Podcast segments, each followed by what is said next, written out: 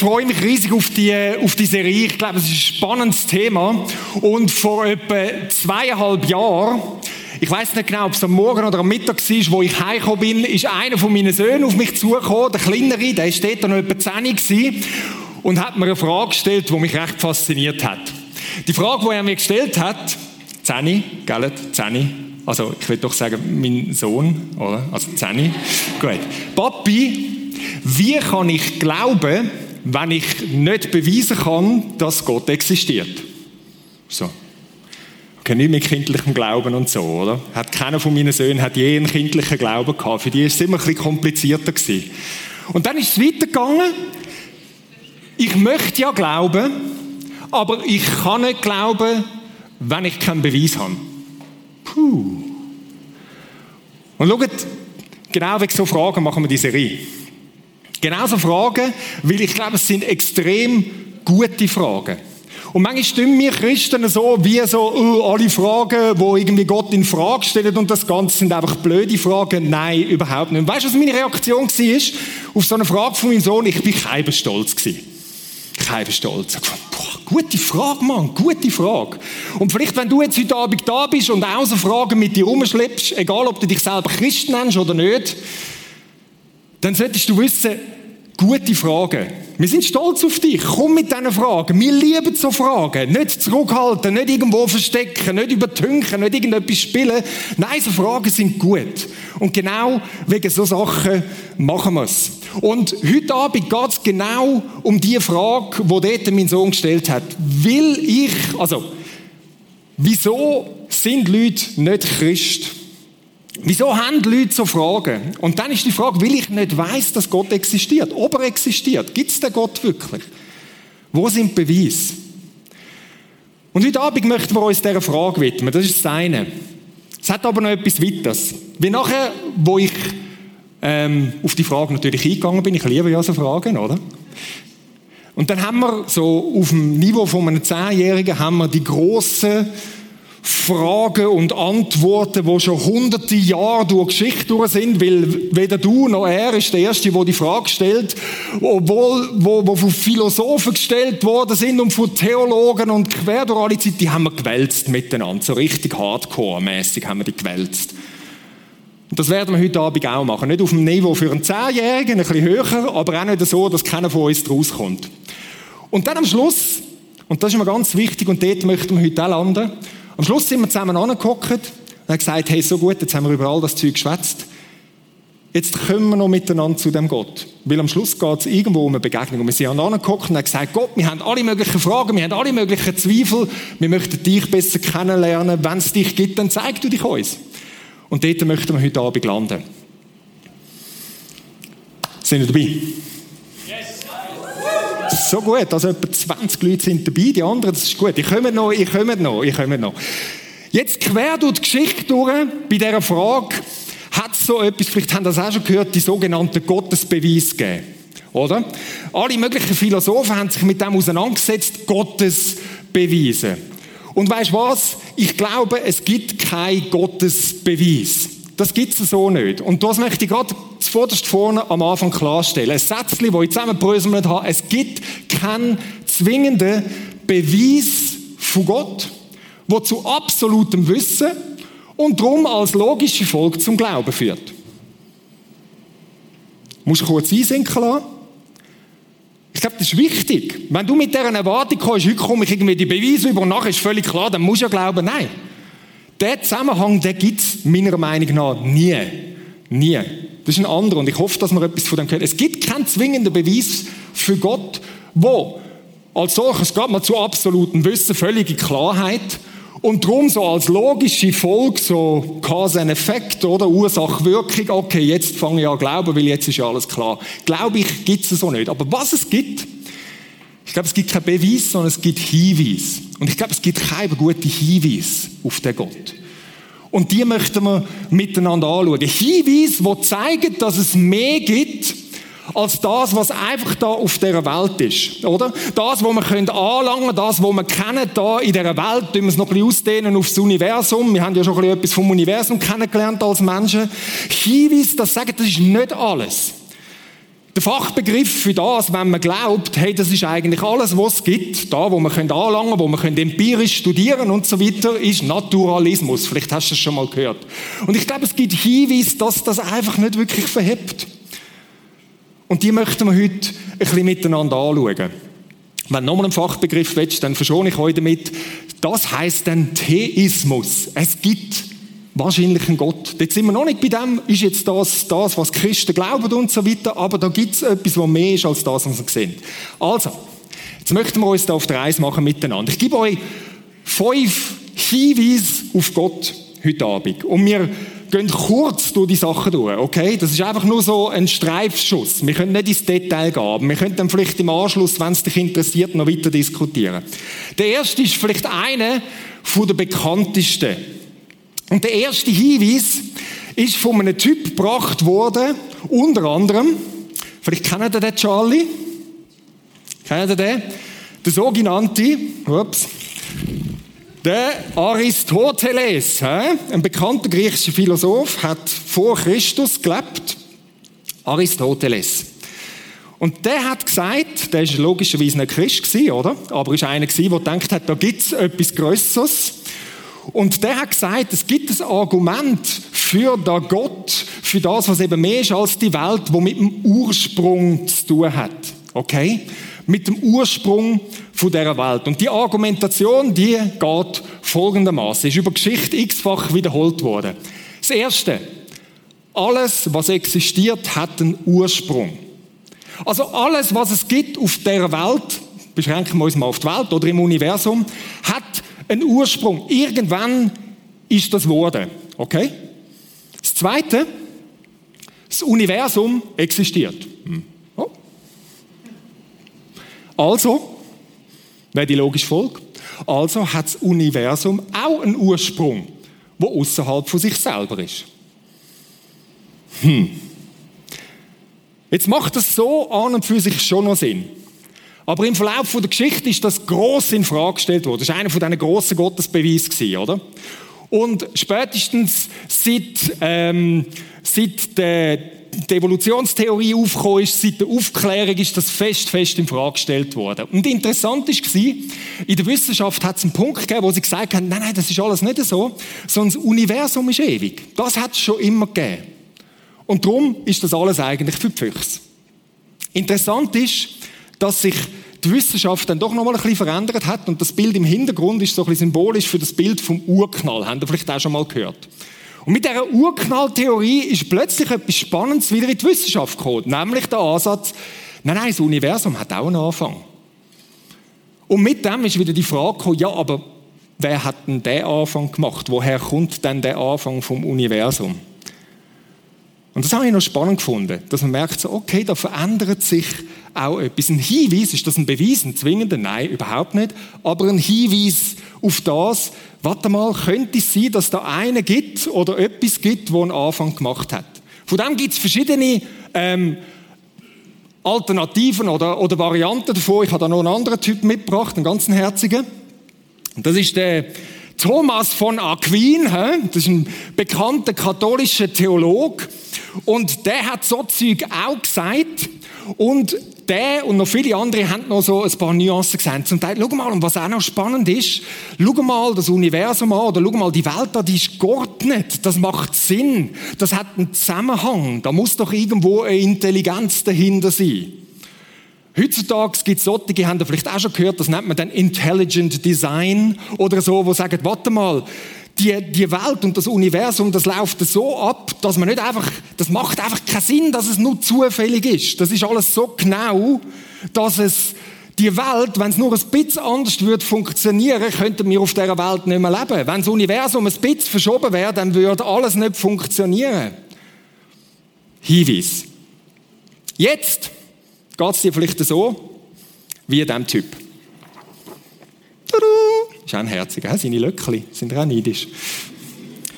Der Typ ist irgendwann mal gekommen und hat gesagt, hey, ist super mit euren Gottesbeweis, den ihr da bringt. Alles gut und recht, alles Blödsinn. Geht nicht auf. Er hat jeden Gottesbeweis wieder leitet und hat gesagt, das geht nicht auf. Und interessanterweise hat er etwas anderes gemacht. Er ist nämlich nicht irgendwie ein Atheist oder so, sondern ist durchaus jemand der mit Gott gerechnet hat. Und er hat gesagt, all die Sachen, die es da gibt, die gehen so nicht auf. Ich gebe euch einen anderen Hinweis. Und zwar, da ein Bild dazu. Aktuell, oder? Also er hat nicht gesagt, Black Lives Matter. Nein, zu dieser Zeit ist das noch nicht so der Fall. Was er gemacht hat, ist schau mal, das Bild steht für etwas, wenn Leute demonstrieren, was läuft jetzt? Sie sagen, da gibt es etwas, das ist gut, und da gibt es etwas, das ist schlecht. Und wir stehen ein fürs Gute und wehren uns gegen das Schlechte. Und das hat mit dem zu tun, was er gebracht hat. Er hat gesagt, ein anderer Hinweis auf Gott ist auf die Moral. Oder? Moral heißt, es gibt Gutes, es gibt Schlechtes. Und er hat das gebracht und viele nach ihm, dass er gesagt hat, schau mal, ein Hinweis auf Gott, ein interessanter Hinweis ist folgender. Jeder glaubt, jeder Mensch hat das Empfinden, dass es richtig und falsch gibt. Jeder. Und jetzt sagst du vielleicht, nein, das stimmt doch gar nicht, oder? Ich kann es dir beweisen, oder? Wenn du sagst, nein, das stimmt nicht, dann komme ich so schnell ab, oder? Und jetzt bache ich die Nachbar voll eins, oder? Und dann, er lacht nur. oder? Vielleicht sagt er, er ist voll okay, ja, dann sagt er, das ist richtig. Oder er sagt, hey, nein, das kannst du gar nicht bringen, oder? Also, also wenn, dann kannst du mich hauen und nicht mein Nachbar. Es hat jeder von uns hat irgendwo das Empfinden von richtig oder falsch. Mit dem ist die Frage nicht gelöst, was ist denn richtig und was ist falsch. Aber jeder von uns hat so ein Empfinden.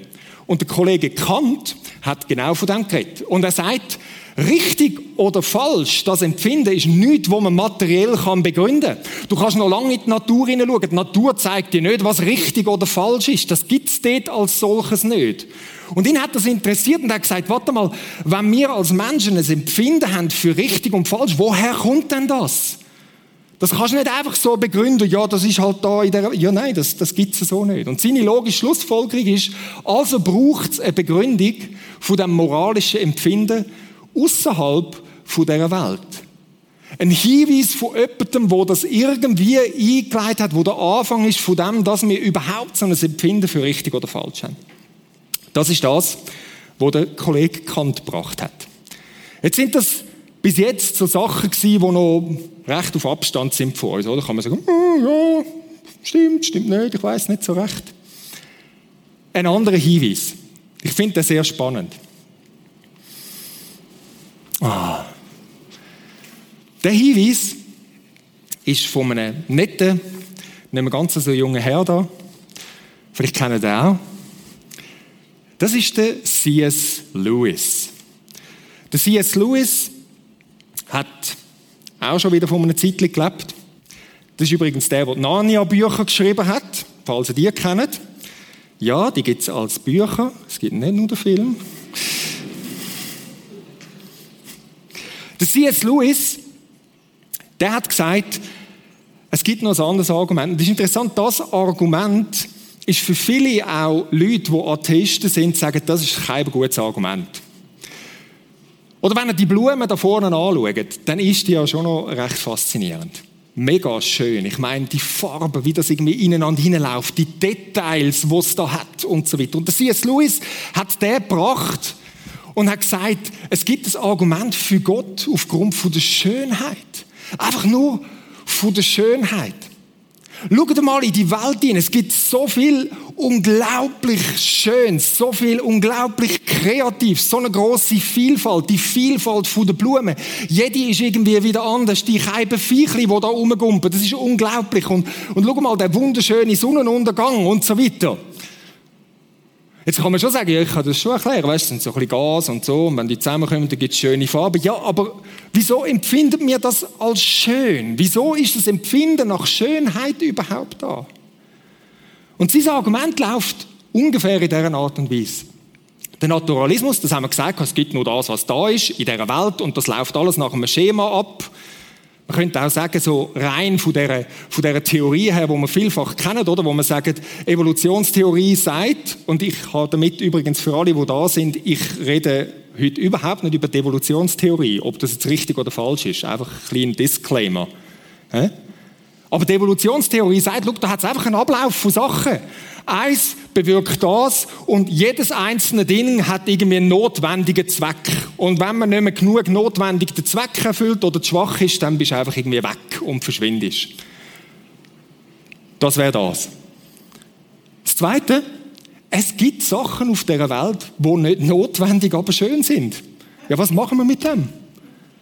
Was, das ist das Problem. Das für viele Leute, die das komplett wegtun, das ist irgendwie noch das Problem. Was machen wir mit der Schönheit? Jetzt habe ich vor ein Beispiel aus der Natur gebracht. Es gibt extrem faszinierend. Ich habe mal so eine Doku gesehen. Balz GHB von Vögeln. Da drehst du durch. Die Vögel im Fall, jeder hat wieder ein anderes Ding. Also da ist Stefan ja nichts dagegen. Also sie muss auch niemand mehr beeindrucken. Sie hat ja den Jan, gell? Okay, der. Nein, aber hast du das mal gesehen? Das ist unglaublich. Jeder macht einen komplett anderen, komplexen Tanz. Wieso ist das nötig, einmal?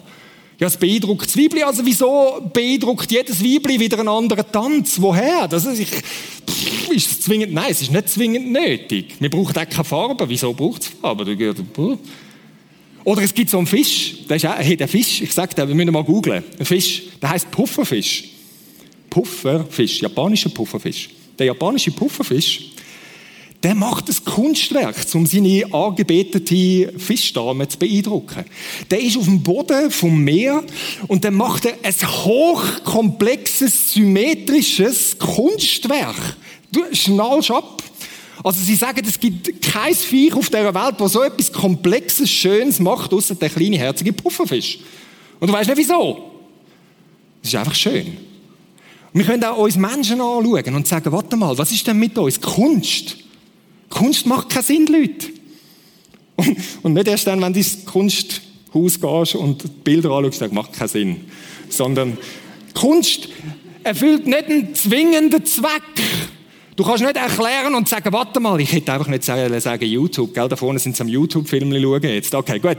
Alles gut, ihr dürft, ihr dürft. Der Pufferfisch, gell? Gell, ist cool. Ja, ja. Ich habe schon gedacht, dass sie das machen. Gut. hey, das, ist voll, das ist voll faszinierend. Musik. Musik macht keinen Sinn. Wieso Musik? Ja, es ist schön. Wieso berührt uns das? Ja, es ist schön. Gibt es eine gescheite Erklärung dafür? Nein, eigentlich nicht. Und das führt zu dem, also gibt es einen Ursprung vom Schönen, wo außerhalb einfach von dem Ablauf da in dieser Welt ist. Wer hat denn, woher kommt das, das Empfinden für Schönheit? Dass wir mit dem etwas anfangen können. Und ich finde das wirklich spannend, wenn du so ein bisschen Literatur liest, auch, auch Literatur von Atheisten, wo alle möglichen sonstigen Argumente verrupfen, mit dem haben sie ein bisschen Mühe. Oder du kannst Leid bashen und alles, aber die Schönheit ist ein Problem auf dieser Welt. Wenn du Gott aus der Gleichung draussen willst haben. Das nächste Argument. Das ist auch etwas. Das Bild. Jetzt ist auch wirklich ein Schnügeliger. Ich finde sein Bärtli toll. Der Blaise Pascal, he? nochmal ein bisschen vor dem C.S. Lewis, auch ganz ein berühmter. Also wenn ihr die Leute alle nicht kennt, ist im nicht schlimm. Der Blaise Pascal. Was hat der für ein Argument gebracht? Wenn ihr den anschaut, dann steht dem Typ doch irgendwie die Sehnsucht ins Gesicht geschrieben. Und der Pascal hat von dem gesagt, er gesagt, Sehnsucht, das Argument von der Sehnsucht von uns Menschen her. Wir Menschen, wir haben etwas, das wir das Empfinden haben. Wir sind irgendwo durch wichtig. Wir sind jemand. Wir nehmen uns selber wahr und wir nehmen uns sogar wichtig. Manchmal auch zu wichtig. Aber wir, wir nehmen, wir haben eine Selbstwahrnehmung.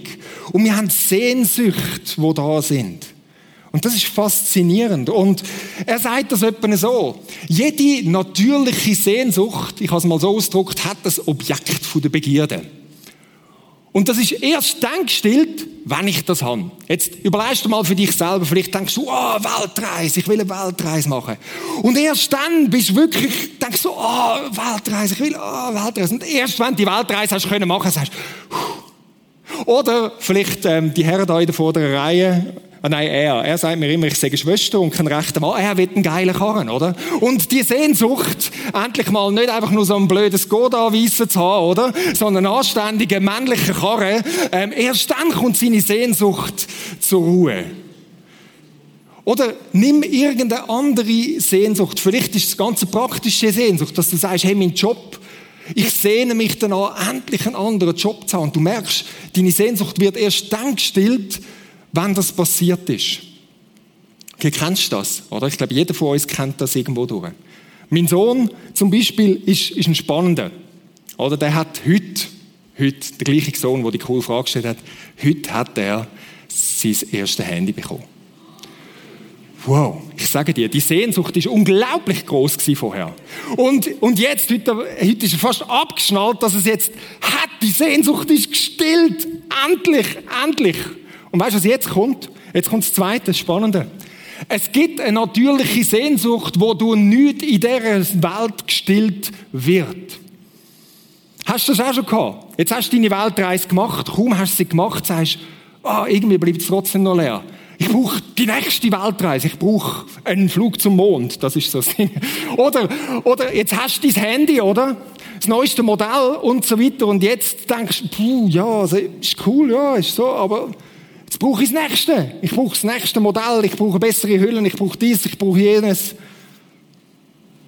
Kennst du das? Und ich glaube, jeder von uns merkt das irgendwo tief drin. Es gibt so eine Sehnsucht.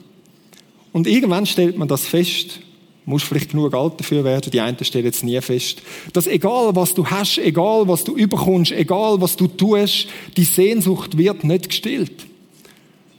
Es bleibt irgendwo das Loch und er argumentiert, also zeigt sich, zeigt die Sehnsucht, dass sie auf etwas außerhalb von der Welt ausgerichtet ist. Wenn jede Sehnsucht, wo wir haben, wie so eine Sache hat, wo man sagt, auf das ist es ausgerichtet, was machen wir mit der Sehnsucht, wo du nicht gestillt werden kann? Ich finde, das ist ein starker Hinweis darauf, zu sagen, da gibt es etwas außerhalb von dem, was wir jetzt da einfach so verfügbar haben. Wo irgendwo mit dieser Sehnsucht, die wir Menschen zu tun haben. Schau, das kannst du nicht durch irgendwelche empirischen Studien oder sonst etwas kannst du das nachweisen. Aber ich glaube, tief drin merkt man, das hat etwas was. Und mit dem, das letzte Argument, das mit dem zusammenhängt, glaube, näher mit dem, verbunden ist. Vielleicht hast du vorher schon daran gedacht, darum habe ich es nicht gebracht. Das ist einfach ein Typ. Es gibt, es gibt nicht so viel von denen, das ist der da. Ja, so. Ich habe bis jetzt von diesem Argument noch nicht gelesen.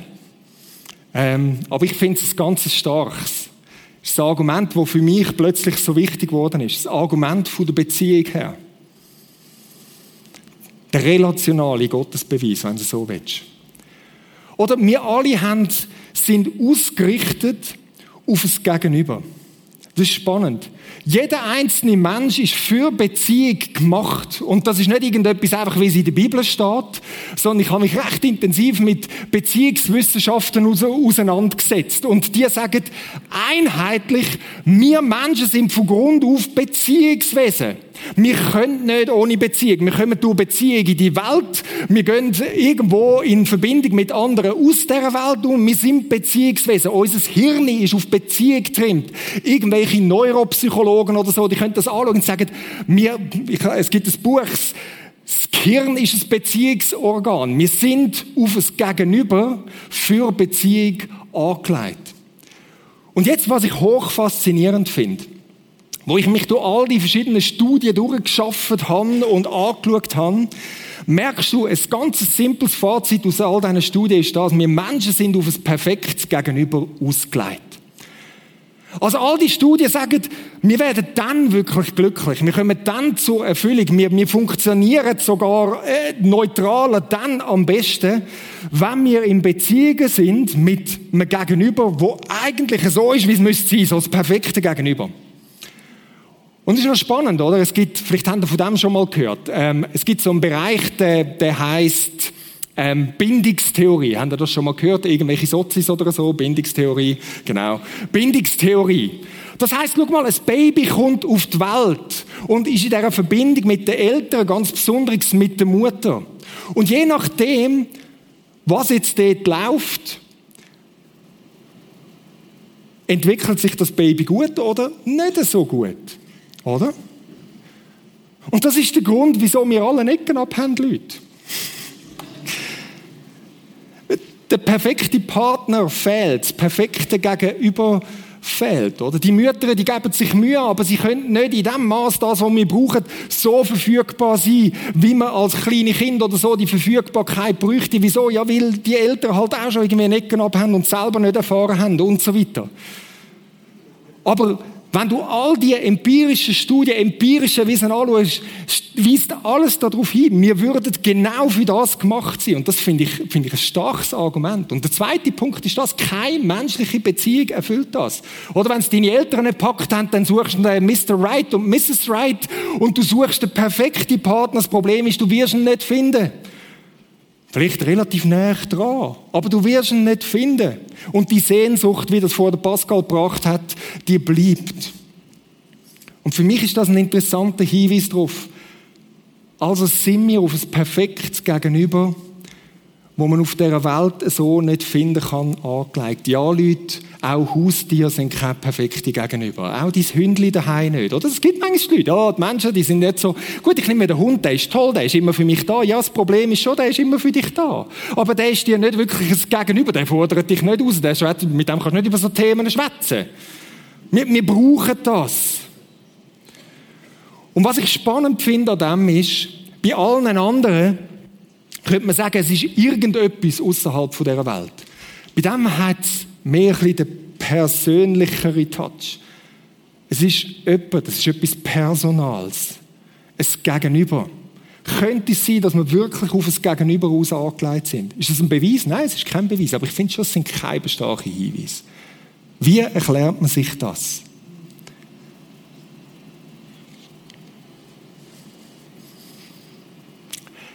Spannend ist, ich habe gemerkt, ich habe bis jetzt noch keinen Bibeltext gebracht. Man könnte natürlich alles Mögliche machen. Ich habe einen Vers gefunden, der das recht gut zusammenfasst. All das, was wir jetzt gebracht haben. Da steht in Prediger 3, Vers 11. Prediger 3, Vers 11, da heißt alles hat er gut gemacht zu seiner Zeit. Das ist der erste Hinweis, wo wir angeschaut haben. Alles hat er gemacht. Also Gott, der, wo irgendwo am Anfang steht. Jetzt kommt das andere Argument, das Argument von der Moral. Gut gemacht. Da gibt es irgendwie ein Gut, ein Schlecht, er hat etwas gut gemacht. Also, gell, das ist nicht, das begründet all das, aber ich finde es eine interessante Zusammenfassung, dass das so in der Bibel steht. Das nächste, wo wir gebracht haben, das Argument von der Schönheit her. Interessant ist, das kleine Wörtchen gut könnte ich genauso gut auch als schön übersetzen. Alles hat er schön gemacht. Irgendwo, die Ästhetik ist da drin. Faszinierend. Bin ich erst so richtig am Entdecken. Und dann kommt er nochmal eins Persönliche. Auch hat er die Ewigkeit in ihr Herz gelegt. Das Argument von der Sehnsucht irgendwo. Wir wissen, es muss doch noch mehr geben. Es muss doch noch mehr geben. Und wenn das noch zuspitzt ist auf, auf das, wie wir es von der Beziehung her gesagt haben, dann könnte man sagen, man könnte das auch sagen, der Ewige. Auch hat er der Ewige sich selber, das, das auf ein Gegenüber angelegt sein, in uns hineingelegt. Und jetzt haben wir ein Problem mit dem. Und das sagt der Vers auch. Nur, dass der Mensch das Werk, wo Gott tut, nicht ergründen kann. Wir checken es irgendwie nicht. Oder da sind wir jetzt wieder am Anfang. Wir sagen, hey, wir brauchen irgendwie einen Beweis. Ich muss klare Facts haben. Es muss 100% wasserdicht sein. Ja, und nichts von all dem wird uns jede Tee bringen, dass alles 100% wasserdicht ist. Wir checken es vielleicht nicht. Vielleicht hockst du da und sagst, ja, okay, das ist also gar nichts. Das, hm, ja, das vielleicht schon. Aber irgendwie, ah, irgendwie lange hat man das nicht so recht. Ich glaube, das ist ganz normal. Du bist nicht komisch. Und ich hoffe, dass auch, wenn du mit, mit da dazugehörst und irgendwie als Christ unterwegs bist und manchmal vielleicht mit deinen Arbeitskollegen irgendwo schwätzt, denk nicht, was sind das für komische, also wieso checken sie es nicht? Nein, ich hoffe, dass uns das auch ein Stück weit sprachfähig macht. Das sind gute Fragen, berechtigte Fragen. Es ist klar, der Mensch kann das irgendwie nicht ergründen. Und jemand, der das ganz gut checkt hat, das ist der Letzte da bei uns im Bund. Und ich sage euch, das ist der Oberchecker. Das sieht man ihm schon an. Das ist der Sören Kierkegaard. Nur schon der Name, oder? Ich meine, schaut ihn euch an, oder? Hipsterfritten, so fast wie in der vorderen Reihe da, oder? Ich meine, blaue Augen, wer will das nicht? Und das Beste, was mir aufgefallen ist, schau, er macht schon das Duckface. Also er ist schon voll insta-tauglich. Also der Sören Kierkegaard ist seiner Zeit massivst voraus gewesen. Und der Sören Kierkegaard, ein Philosoph aus Dänemark, der, dem ist das unwichtig gewesen. Der hat das die ganze Zeit gebracht und hat gesagt, das ist genau das. Man kann es nicht beweisen. Oder? Wir gehen immer von einem Wissen aus. Ich muss es wissen, ich muss es wissen. Und er hat gesagt, das Wissen, das wir glauben zu haben, das ist gar nicht so klar, wie wir das amigs denken. Das Wissen ist nicht so eindeutig. Und zwar nicht nur in Bezug auf Gott, sondern ganz grundsätzlich. Wir wissen weniger, als wir denken. Und alles, was wir machen, oder praktisch alles, hat mit Vertrauen zu tun. Denk mal drüber nach, das stimmt doch. Selbst in der Wissenschaft hat es mit Vertrauen zu tun, den Naturwissenschaften. Du basierst es auf gewissen Paradigmen, auf gewissen Grundvoraussetzungen und dann vertraust du mal und jetzt schaffst du. Und immer wieder hat es gegeben in der Wissenschaftsgeschichte, dass plötzlich etwas grundlegend verändert hat und plötzlich ist alles anders gewesen. Das hat es auch dort gegeben. Wissen ist nicht so sicher. Und ich glaube, er hat da etwas ganz, ganz Wichtiges gecheckt und etwas Wichtiges gebracht. Und er hat etwas reingebracht und hat gesagt, schau mal, es geht gar nicht in erster Linie um Wissen, sondern die Wahrheit, mit der, wo wir es da zu tun haben, hat viel mehr mit dem Kennen zu tun. Das ist etwas, wo du nicht kannst auf Distanz beurteilen so, oder? Sonst haben wir manchmal das Gefühl, je mehr Distanz wir zu etwas haben, desto klarer können wir beurteilen, desto neutraler können wir es wissen. Und er sagt völlig falsch. Du musst dich ganz drin hineingeben, damit du das Wissen hast, von da die Rede ist, das ergründen kannst. Und das checken wir manchmal nicht. Wir haben das Gefühl, das ist so ein Wissen, okay, ich kann so auf Distanz sagen, ja, ist gut, ist nicht gut. Und er sagt, nein. Sondern du musst dich drin hineingeben. Und das immer wieder, bei Beziehungen ist es doch immer so, oder? Also, also wenn ich den Cecilio da in der vorderen Reihe will kennenlernen, ja, genau, Fanclub von Cecilio. wenn ich den Cecilio will kennenlernen dann kann ich das nicht auf die Distanz machen. Dann langt es auch nicht, dass mir alle möglichen Leute alle möglichen coolen Sachen erzählen. Das ist schön. Aber eigentlich muss ich ihm näher kommen, ich muss Zeit mit ihm verbringen, ich muss mich irgendwo drin hineingehen. Und dann fange ich ihn an kennen. Es involviert mich, aber erst dann komme ich näher an das an. Und der Kirchengard zeigt, genau so ist es mit Gott. Der Sprung vom Vertrauen ist etwas ganz Bekanntes, was er gebracht hat. Es braucht einen Sprung vom Vertrauen. Was er damit sagt, ist nicht, da braucht es blinde Glauben. So, oh, es hat zwar nichts mit dem Verstand zu tun und es macht überhaupt keinen Sinn, aber man muss einfach mal gumpen, gell? Nein. Ich glaube, all das, was wir angeschaut haben, also bitte, das ist nicht einfach stumpfsinnig, sondern das sind absolut Argument, wo auch verhebt, wo man darf und kann ernst nehmen, auch denkerisch. Aber er sagt, und ich glaube, er sagt es zu Recht, und er sagt nichts anderes als das, was sie in der Bibel auch kannst sagen, es langt dort nicht. Das wird dich nicht als Ziel bringen. Es braucht den Sprung vom Vertrauen. Also, was der Kierkegaard eigentlich gemacht hat, ist, er hat all die einzelnen Sachen, ups, er hat all die einzelnen Sachen zusammengenommen, hat gesagt, das ist alles gut und recht, hat Berechtigung, aber es lange nicht.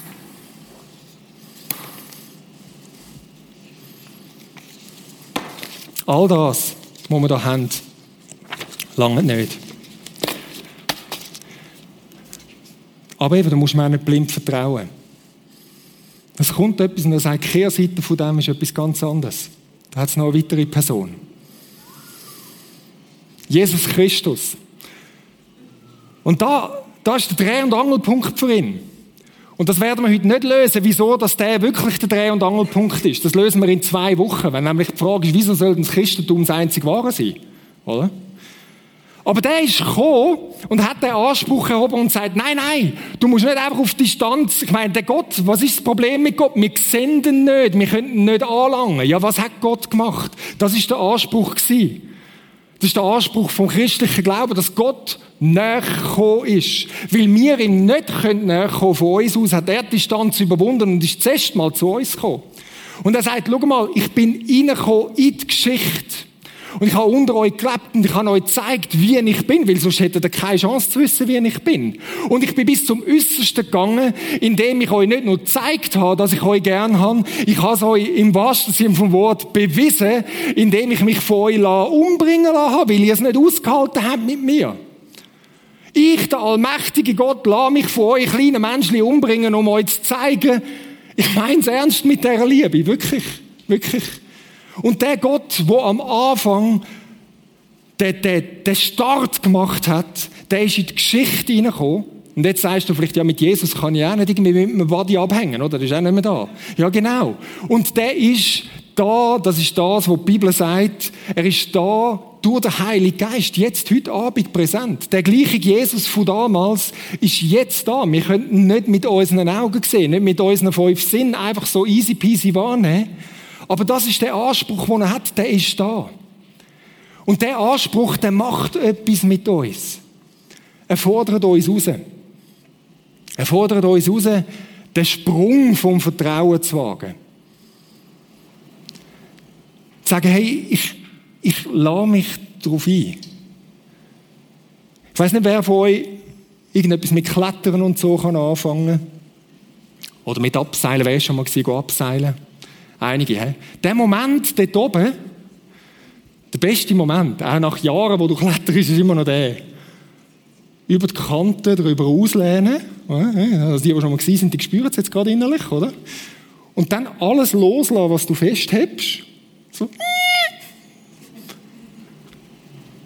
Und dann, wenn du hängst, ist voll easy, voll cool. Dann, dann ist es so, wuhu. Aber der Moment, der ist schwierig. Und all dieses Wissen nützt dir nur bedingt. Das hat einen Teil da drin. Ich weiß, das Seilhang äh, hebt. Ähm, ich weiß ja, der Karabiner, der sollte eigentlich 2,2 Tonnen heben. Also, jupp, sollte verheben. Aber das Problem ist, das wird dir den Sprung vom Vertrauen nicht abnehmen. Und ich sage dir, dass du weißt, jetzt im erweiterten Sinn, dass das Zeug hebt, weißt du erst in dem Moment, wo du drin hängst. Ist es so? Wie viel mehr, wenn es um Beziehungen geht, sogar schon zwischenmenschliche, das wäre dann etwas für ein anderes Thema mal, Beziehungsworkshop. Und wie viel mehr mit Gott. Der Sprung vom Vertrauen kann uns niemand abnehmen. Aber ich sage dir, ich habe den Sprung vor vielen Jahren gewagt und come on. Ich kann dir nur davon erzählen, was ich erlebt habe. Es ist das Beste, was ich mir vorstellen kann. Und ich lerne immer mehr dazu. Ist es immer Friede, Freude, Eierkuchen? Nein. Aber ich habe es nie, nie, nie bereut. Und meine Frage an dich heute ist, willst du den Sprung vom Vertrauen wagen? Willst du das? Ja, aber ich habe immer noch Fragen und easy. Ich habe auch noch Fragen. Weißt du, ich glaube nicht einmal immer, dass es Gott gibt. Ich glaube nicht mal immer, dass Gott existiert. Ist das ein mega Problem? Nein. Ich komme wieder näher zu ihm an und sage, da, du, ich, gibt es dich überhaupt? Ich, ich komme mal wieder näher zu dir, Gott. Man darf mit Fragen und Zweifeln kommen, Leute, kein Problem. Aber es erübrigt nicht den Sprung vom Vertrauen. Immer wieder neu. Und vielleicht ist es für dich heute Abend das erste Mal dran. Das wie zu wagen. Weißt du schon alles darüber? Nein, vielleicht nicht. Vielleicht musst du auch noch ein paar Teile von dieser Serie durchgehen lassen. Kann auch sein. Aber vielleicht merkst du heute Abend, eigentlich wäre es für mich dran. Vielleicht ist es für dich wieder neu dran. Weil du merkst, hey, eigentlich bin ich irgendwo in einem ganz anderen Modus. Ich bin so ein bisschen auf Distanz zu Gott gegangen und dachte, ja, da habe ich ein bisschen Problem mit dir und dort und da. Und es wäre dran, zu sagen, okay, all das, ich habe keinen Beweis dafür oder dagegen, ich kann es nicht 100% wissen, aber ich komme jetzt mit all dem und ich wage den Sprung. Und das möchten wir machen. Und ich werde am Schluss den Vers anstellen, oder nicht ein Vers, ist eigentlich auch wieder eine Person, für den habe ich kein Bild mehr, der Augustinus. Aber er interpretiert da einen Psalm aus der Bibel, Psalm 42, 6. Du hast uns zu dir hin erschaffen, o oh Herr.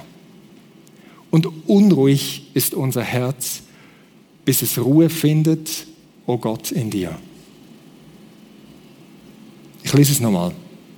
Lesen wir es zusammen. Du hast uns zu dir hin erschaffen, o oh Herr. Und unruhig ist unser Herz, bis es Ruhe findet, o oh Gott, in dir.